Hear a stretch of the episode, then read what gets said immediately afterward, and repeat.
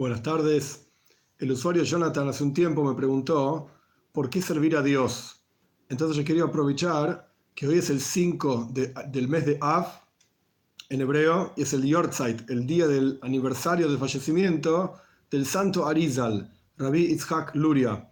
El Arizal nació en 1534, por lo menos brevemente sobre su vida.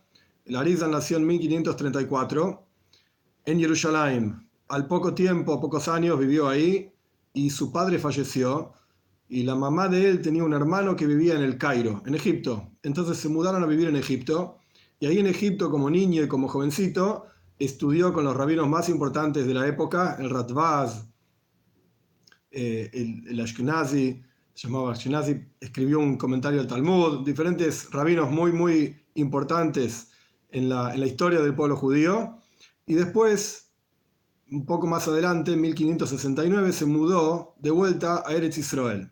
El Arizal fue uno de los cabalistas más importantes y con mayor influencia en la historia entera del pueblo judío. Hasta el día de hoy hay leyes, incluso en, el mundo de las leyes, o sea, no en el mundo de la mística y cabalá, sino en el mundo de las leyes, la alajá, que cumplimos de acuerdo a las enseñanzas del Arizal. A los Yehudim nos gusta mucho discutir, incluso en forma de chiste, obviamente, cuando uno saluda a alguien dice Shalom Aleichem, que significa como hola, la paz sea sobre ustedes. Y la otra persona responde Aleichem Shalom, sobre ustedes sea la paz. Al revés, uno dice Shalom Aleichem y el otro responde Aleichem Shalom. En modo de chiste es que la otra persona no puede responder igual, Shalom Aleichem. Tendría que responder lo mismo, es un saludo. Hola, es hola y ya está. Porque el otro dice Aleichem Shalom, al revés, porque en el judaísmo tenemos que saber que lo primero que hay, no estoy de acuerdo con lo que eh, dices, no estoy de acuerdo con lo que estás diciendo, respondo al revés. No es Shalom Aleichem, es Aleichem Shalom. Ahora podemos empezar a conversar. De vuelta, a modo de chiste, nos gusta mucho discutir. Vamos a estudiar esto mismo, Rolando, vamos a estudiar esto mismo, justamente. Hay muchas formas de entender el judaísmo en general. A los judíos nos gusta discutir, pero es interesantísimo. ¿Por qué traigo esto? Porque con el Arizal nadie discute. No hay ninguna opinión en ningún lado. Yo tampoco estudié todo, ni soy maestro de todo, pero no hay ninguna opinión que una vez que el Arizal dijo algo, opine que es de otra manera. Esto para entender la genialidad y la grandeza de esta persona. Él está enterrado en Tzfaz, vivió muy poquito tiempo, él vivió solamente 38 años en 1572 se fallece. Está de vuelta enterrado en Tzfaz, entre los más grandes personajes de la época, Moishe Cordovero, Shloim Alkabetz, que escribió varios rezos. El punto es, nuestros sabios cuentan que cuando uno menciona enseñanzas de un tzadik, de un justo, de un hajam, de un sabio, etc., los labios de este tzadik están repitiendo esta misma enseñanza en la tumba. Entonces mi idea es ante la pregunta de Jonathan sobre por qué servimos a Dios, traer una enseñanza del Arizal para poder eh, entender esta cuestión. Sí, sí, correcto, Levana, correcto. La idea entonces, primero que nada, ¿por qué se llamaba el Arizal? Para entender el enfoque en general de la cuestión y después vamos a la enseñanza. El Arizal se llamaba Itzhak. Hay diferentes formas de por qué se llama Arizal. Hay quienes dicen Adoneinu, nuestro Señor Arizal. Hay quienes dicen Eloiki, el divino, con mayúscula por así decir, Ari, Rabbi Itzhak Luria, el divino Itzhak Luria, sea como fuere. Una vez le preguntaron a Arizal cuál es el mérito por el cual él logró todos los niveles espirituales impresionantes que él logró. En la práctica él no escribió nada. Sí, em, hoy no lo voy a explicar esto porque no es el tema del video. Se puede hacer otro video para entender que es un Ashkenazi, un Sefaradí, un Mizrahi, esto es correcto. No, pero no es el tema del video en particular. ¿Por qué se llamaba Itzhak? Cuentan, la idea es, el, versículo de donde aprendemos el nombre Itzhak es un, nombre un versículo interesante. El versículo dice cuando Sara lo tiene a Itzhak,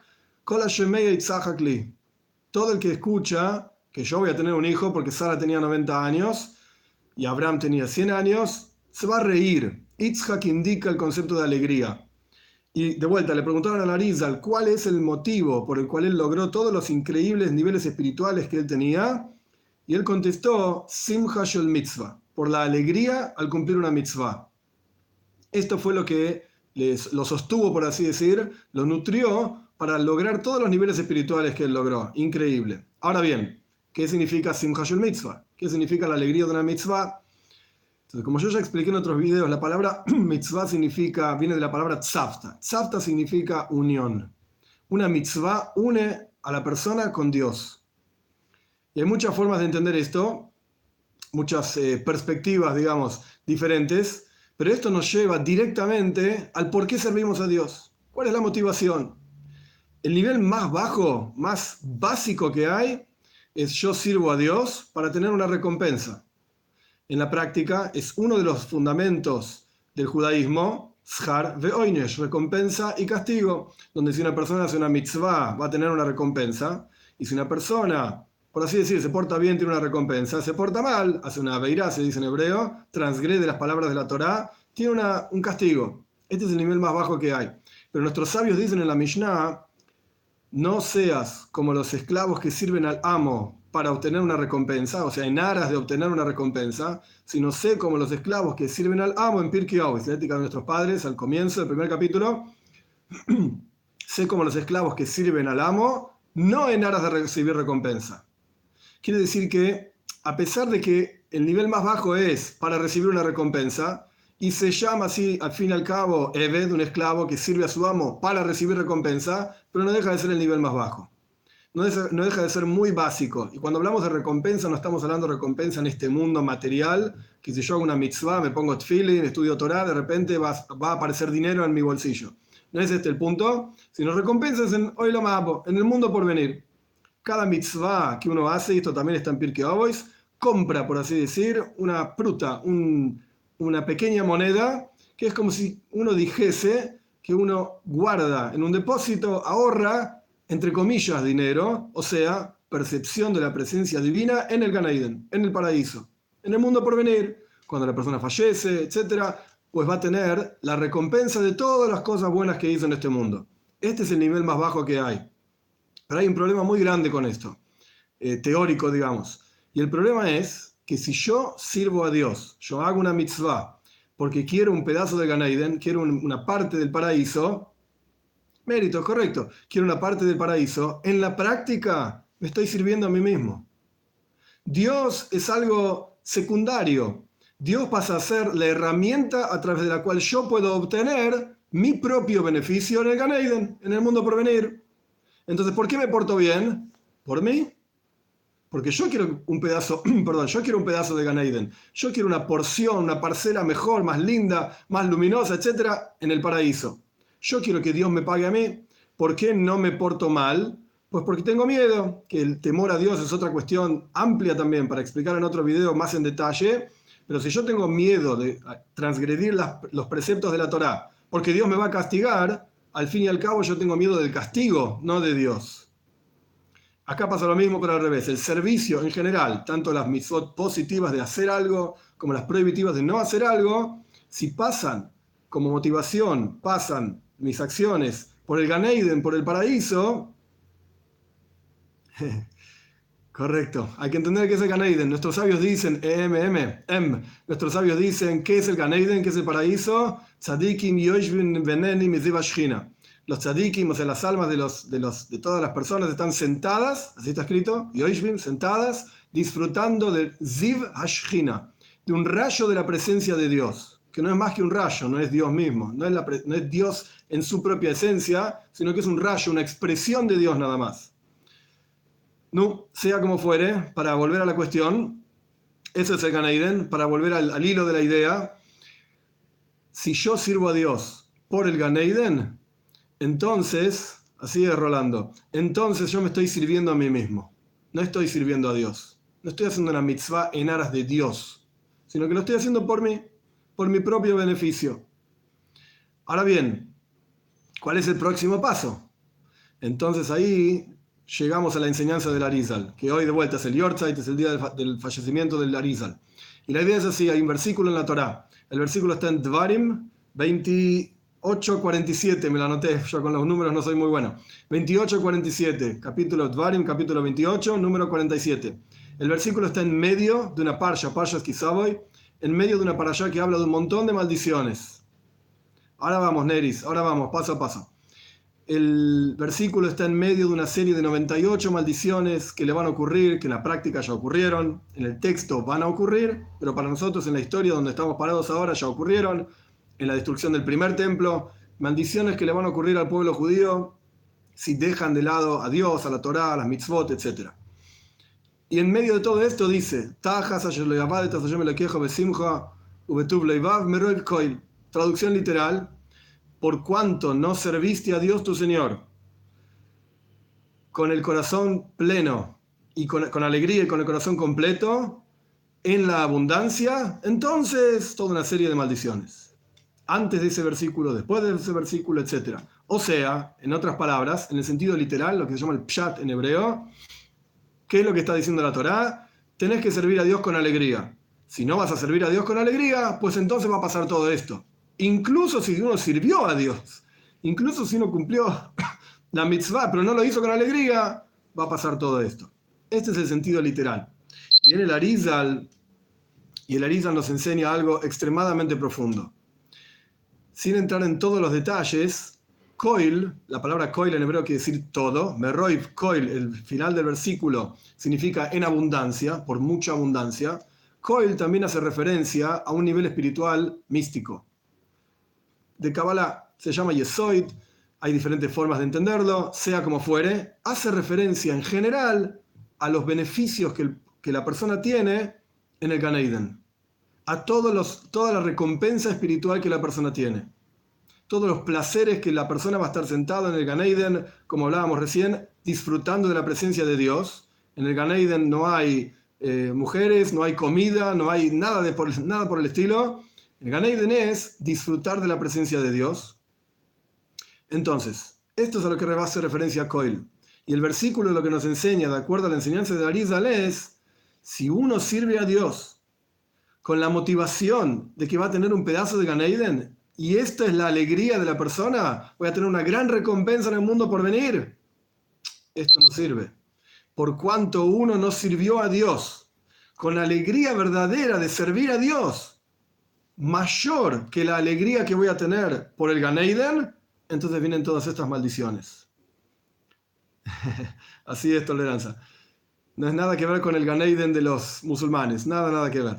Entonces, para, para resumir y para, digamos, encerrar la idea y que quede clara, la idea es la siguiente. Yo puedo tener alegría en mi vida por muchas cosas. Puedo tener alegría porque estoy vivo, puedo tener alegría porque tengo una familia, porque tengo hijos, porque tengo salud, etcétera, bienestar, comida, etcétera, etcétera. Montones de razones por las cuales puedo estar alegre. Puedo estar alegre por poder servir a Dios, por poder cumplir una mitzvah, que como dijimos antes, esto es en respuesta también a alguien que preguntó ahí en el medio, que es una mitzvah, tzafza, unión con Dios, porque me puedo vincular a Dios, puedo trascender mi propio ser como ser humano y vincularme a Dios, que es el infinito, a través de una mitzvah el gentil tendrá sus siete mitzvot de Bnei Noyach, como ya hablamos muchas veces, y el Yehudi tendrá sus 613 mitzvot, cada uno según su camino, etcétera, etcétera, según sus posibilidades. Eso puede ser eh, mi alegría. Mi alegría puede ser también del Gan del paraíso, porque sé que cuando cumplo una mitzvah voy a tener una gran recompensa. Como quien diría, Mazel Tov, muy bien, buena suerte, es agradable. ¿Qué es más poderoso? ¿qué alegría debería ser en mi vida más fuerte? ¿La alegría de lo material? ¿La alegría de que tengo una familia, etcétera, etcétera? ¿La alegría de que voy a tener un pedazo de Ganaiden? ¿O la alegría de que puedo servir a Dios? Pues viene el Arizal y dice, por cuanto no serviste a Dios con alegría y buen corazón, Meroif Koil, mayor alegría debería yo tener en poder cumplir una mitzvah que en tener todo el Ganaiden. El Ganeden no vale nada, por así decir. El punto central de la vida de Diaudí es el servicio a Dios. ¿Por qué servimos a Dios? Para vincularnos a Él. ¿Y por qué queremos vincularnos a Él? Porque esto es lo que Él quiere de nosotros. Como ya mencioné en otro video también, nuestros sabios dicen en la Mishnah, sí, es en el Beis Hamikdash que podemos percibir la presencia de Dios. Ahora vamos, Neris, a, la respuesta más concreta. Un momentito, por favor. Eh, entonces, mi alegría verdadera debería ser el servicio a Dios. Como decía Larizal, Simcha Shel Mitzvah, la alegría de que yo puedo cumplir una mitzvah ¿Y por qué quiero cumplir una mitzvah? Porque esto es lo que Dios espera de mí. La razón de ser de cada uno de nosotros es servir a Dios. Para esto existimos. Para esto Dios nos da vida y para esto nos pone acá. Y a través de ese servicio a Dios nos vamos superando. Ahora bien, ¿cómo se sirve a Dios? Estudiando Torah, cumpliendo mitzvot y de vuelta, cada uno según su... Esto es una discusión, Sadi, ¿qué tal? Es una discusión en el Talmud. No es tan pashut e incluso entre los comentaristas cuántos preceptos son de Bnei Noyach, hay discusiones también. Ramban Nachmanides, por ejemplo, dice que son muchísimas mitzvot de Bnei Noyach, son muchísimas. Las siete son las generales, por así decir, que se desprenden en sí muchísimos detalles particulares. Esta es la, la cuestión. Pero hay que hacer algo más eh, amplio, digamos, sobre ese tema mismo. Al respecto de Neris, preguntó, ¿comer cerdo o no, cumplir, o no comer cerdo? Para el judío está clarísimo que está prohibido comer cerdo y es una mitzvah prohibitiva, o sea, prohibido comer cerdo. Para el gentil no hay una prohibición de comer cerdo, pero me gustaría compartir, digamos, una, una idea que trae el Midrash, muy interesante me pareció a mí, eh, que tiene que ver con esto que estamos mencionando. Para cerrar nada más la idea con el Arizal, el punto es que nosotros aprendamos a vivir en la alegría de que podemos vincularnos con Dios. Esta es la verdadera alegría de un ser humano. Ahora bien, al respecto de comer cerdo, me gustaría quizás hacer otro video entero al respecto, pero lo comparto acá ya que salió la cuestión. Eh, por, algo será, por algo será que salió en este momento. Y la idea es así, hay un midrash que explica lo siguiente, en el futuro, Dios, cuando venga Moshiach rápido en nuestros días, va a decir, va a determinar que todas aquellas personas que no comieron cerdo, así está escrito literalmente, que no comieron cerdo, que vengan y que tomen su recompensa. Cuenta el Midrash que no solamente fueron muchos judíos, sino que también fueron muchísimas personas de las naciones del mundo, gentiles, a recibir su recompensa por no haber comido cerdo. Entonces Dios dijo, ah, momento, esto es, entonces hay, hay mucha gente acá. Y reformó, digamos, reformuló, mejor dicho, reformuló la frase y dijo, todas aquellas personas que no comieron, así está escrito, shekatsi, treifa, neveila, que son diferentes tipos de carne.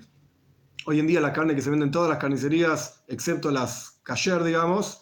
Eh, interesante que esto incluye también eh, algunos casos, eh, algunas carnicerías podrían ser musulmanes, pero hay que ver el detalle. El punto es, cuando uno come carne kasher, uno no come ni treifa ni, ni neveila. Treifa significa un animal que murió, por ejemplo, un león lo golpeó, Neveila significa un animal que murió solo. En la práctica, todas las carnicerías que andan dando vueltas son Neveila o Treifa. Entonces Dios reformula su frase y dice: Todos aquellos que no comieron bichos, insectos, etc., Shekatsim y no comieron ni Treifa ni, ni, Neveila, ni carne que no fue degollada como corresponde según las leyes del judaísmo, que vengan a, a tomar su recompensa. Más allá, este es el Midrash, más allá de quién recibe la recompensa, quién no, y cuál es la recompensa, etcétera, lo que es extremadamente interesante, surge del Midrash que hay una recompensa incluso para un gentil que come, que come kasher. Incluso para un gentil que come kasher. El gentil no está obligado a comer kasher. El yaudí sí. El judío sí. El gentil no está obligado a comer kasher. Pero surge de ese midrash claramente que Dios tiene una recompensa guardada incluso para un gentil que come kasher. Es algo interesante, no como obligación, esto sin ninguna duda, pero es interesante que hay una recompensa también para esto. Entonces, ¿cómo cumplir mitzvot? El punto de la mitzvah es el vínculo con Dios. Cada uno tiene su camino. Sí, em, parte, del, parte del exilio fue por esto, sí, correcto. Incluso cuando volvieron del exilio también seguían mezclados. Esto está en el Sefer Ezra, claramente explicado, ampliamente mencionado. Así que bueno, hoy es de vuelta el 5 de Av, lo que podemos hacer como Yortzeit, como día de fallecimiento, aniversario del fallecimiento del Arizal, tenemos que saber que en el día del fallecimiento de un tzadik, como el Garizal en particular, que es lo que nos toca hoy, todo el trabajo del Arizal es elevado, es elevado, ahora leo la pregunta, un momentito, Toda, todo el trabajo del Arizal es elevado y se revela con muchísima más fuerza aquí abajo en la tierra, y esto da fuerza a cada uno de nosotros, para que podamos vincularnos con ese trabajo y a través de ese trabajo vincularnos con Hashem. Ahora vamos a ver la pregunta y terminamos. En caso de que una comunidad judía esté en una región en la que no hay comida kasher, el judío... No, no puede comer halal, no señor. no puede comer halal porque el halal no sigue exactamente las mismas reglas de shita, se llama, de degollado, que sigue el yehudí, y tampoco tiene las mismas reglas. Hay varios, varios pasos en, en, preparar una carne para que sea kasher. Uno es shita, el primero es degollar. Después de shita viene bedika, hay que revisar que los órganos interiores estén bien, el pulmón, etc. Después viene nikur. Nikur significa que remover, quitar las grasas prohibidas y los nervios prohibidos que no se pueden comer. Y después viene melija, salado de la carne. Los árabes no hacen, los musulmanes no tienen toda esta cuestión, entonces no, no se aplica, no se puede comer halal. Amén, Levana.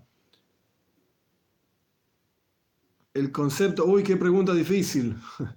De Ronald, el concepto cristiano está muy lejos del verdadero sentido de servir a Dios. Mi humilde opinión, pero amerita todo un video entero que honestamente no tengo muchas ganas de hacer, así que lo termino ahora. Mi humilde opinión es que está extremadamente lejos, porque el cristiano tiene miedo del infierno y tiene constante anhelo por el paraíso, donde no sé qué es lo que va a ganar, no es el punto, eh, pero tiene terrible terror del infierno. En el judaísmo, importantísimo entender, no existe el infierno.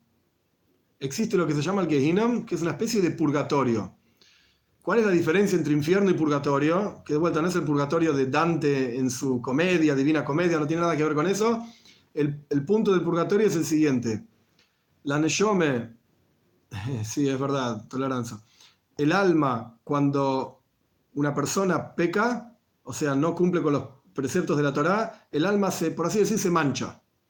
Para poder entrar al Ganeiden, al paraíso, hay que estar limpio. Entonces, el concepto judío, Ivania, ¿qué voy a hacer? Es difícil.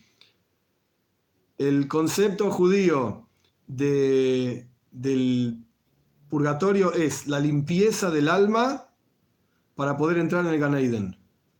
Hola Blue. La limpieza del alma para entrar en el Ganeiden. No existe en el judaísmo un castigo que Dios aplique a la persona por bronca, por así decir. Como no, no cumpliste mis preceptos, entonces voy a hacer esto y aquello contigo, vas a ver lo que sufrir.